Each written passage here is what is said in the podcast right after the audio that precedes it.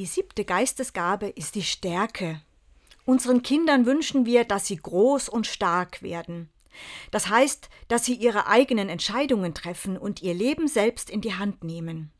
Dass sie auch trotz Widrigkeiten und Widerständen stark bleiben und ihren Weg finden. Dass sie nichts so schnell umwirft. Vielleicht würden wir heute das neudeutsche Wort Resilienz dafür gebrauchen. Resilienz kommt vom lateinischen resilere und bedeutet so viel wie abprallen, zurückspringen, nicht anhaften.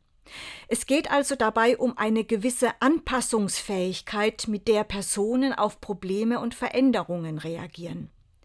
Die wirft so schnell nichts um, sagen wir von Menschen, denen Probleme scheinbar nichts anhaben können die eine innere Stärke vorweisen, obwohl sie vielleicht äußerlich eher zart und unscheinbar wirken. Dass solch eine innere Stärke, Resilienz, eine Gabe Gottes sein kann, macht Mut, auch immer wieder darum zu beten. Einen starken Freitag wünsche ich Ihnen.